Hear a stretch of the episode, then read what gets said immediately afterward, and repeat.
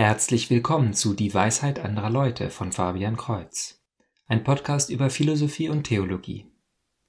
In Episode 89 geht es um die seltsam benannten Fastensonntage.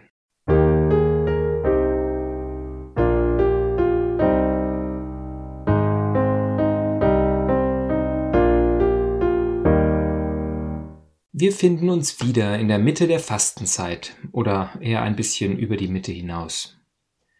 Viele Fastenvorhaben haben wir, ähnlich den Neujahresversprechen, nicht mehr ganz so genau befolgt wie noch in der ersten Woche. Ich habe einige interessante Erfahrungen in verschiedenen Gesprächen oder nicht geführten Gesprächen über die Fastenzeit gemacht. Sehr bewusst bin ich mir der vielen Fehler, die man beim Fasten machen kann. Man kann therapeutisch fasten, also einfach etwas für die eigene Gesundheit tun. Man kann von Sünden fasten, also man enthält sich von Dingen, die man auch außerhalb der Fastenzeit nicht tun sollte. Oder man fastet wie die Pharisäer und Schriftgelehrten, also besonders dramatisch, um von allen als fromm anerkannt zu werden. Oder man fastet so wie in dem Film Schokolade, in dem der sich selbst und andere unterdrückende, unglückliche Bürgermeister die liebevolle und offenherzige Frau mit dem Schokoladengeschäft belästigt. Und so habe ich Sorgen, über mein Fasten oder die Fastenzeit im Allgemeinen zu sprechen. Ebenso irrational, wie wir es zu unserem eigenen Nachteil als unangebracht empfinden, mit Arbeitskollegen über unser Gehalt zu sprechen, befürchte ich, als fanatisch und demonstrativ überfromm angesehen zu werden, wenn ich erzähle, dass ich versuche, mich in dieser Zeit auf Fasten, Beten und Almosen geben zu besinnen. Doch dann hatte ich eine wunderbare Erfahrung in einem Gespräch in der Kirche. Ich konnte frei über meine Erfolge, Misserfolge und meine Schwierigkeiten sprechen, da die anderen in der gleichen Position waren.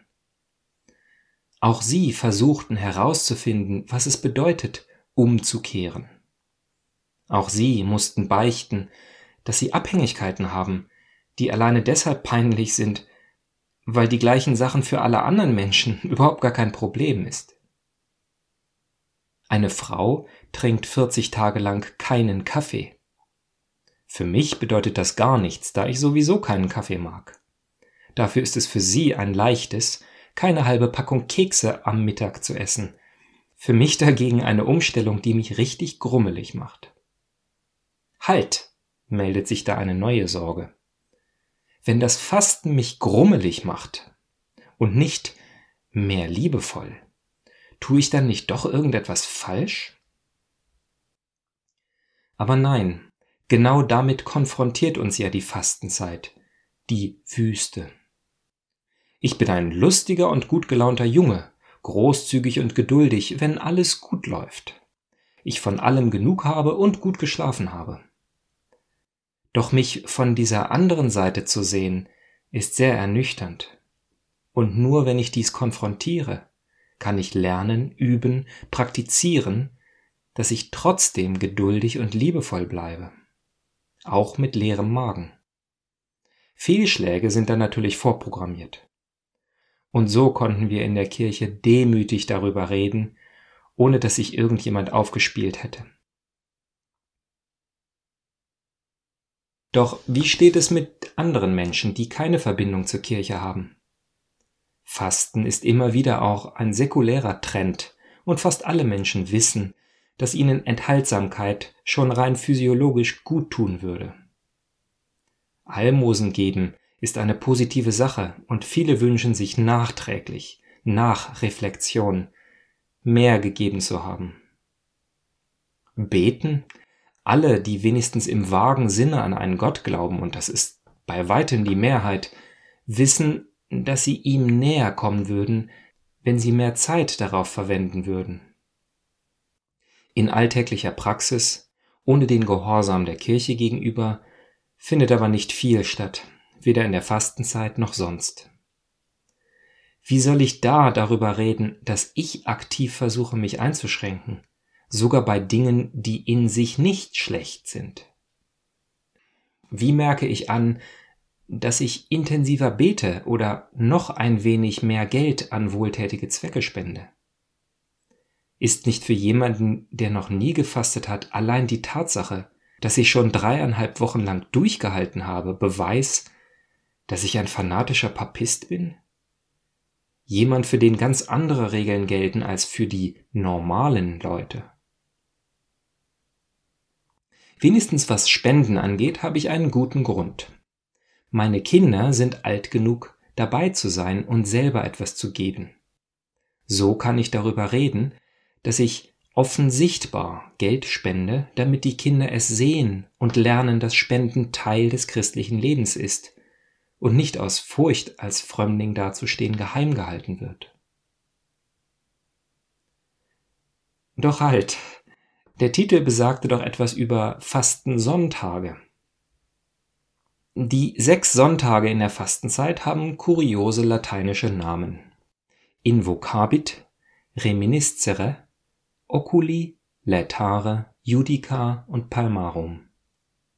Dazu gibt es sogar einen Merkspruch als Eselsbrücke. In rechter Ordnung lerne Jesu Passion. Darüber wollte ich etwas forschen und sprechen. Doch stellt sich heraus, dass dies so eine spirituell meditative Sache ist, die ähnlich wie die Liturgie nicht erklärt, sondern erlebt werden muss. Die Erklärung ist kurz genug.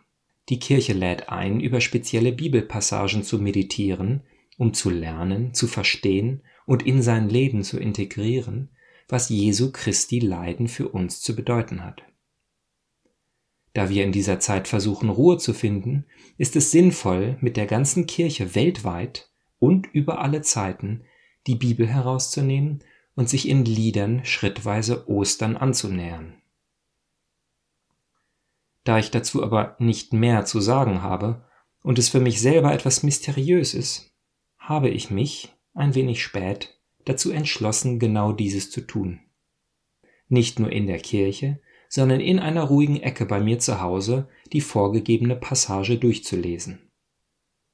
Doch werde ich das nicht in dieser Episode tun, sondern zu jedem einzelnen Sonntag eine kurze Bonus-Episode aufnehmen, in der ich hauptsächlich den Bibeltext vorlese. Zu den bereits vergangenen Sonntagen kann ich dann auch selber nächstes Jahr zurückkommen. Zu diesem Zweck bereitete Meditationen und Reflexionen finden sich im Internet zu Genüge, doch kann ich selber noch keinen davon empfehlen. Vielleicht haben Sie, lieber Zuhörer, da mehr Erfahrung. Schreiben Sie mir diese doch an dwal.fabian-kreuz.de. Kreuz mit TZ. Also bis zum nächsten Mal. Gottes Segen.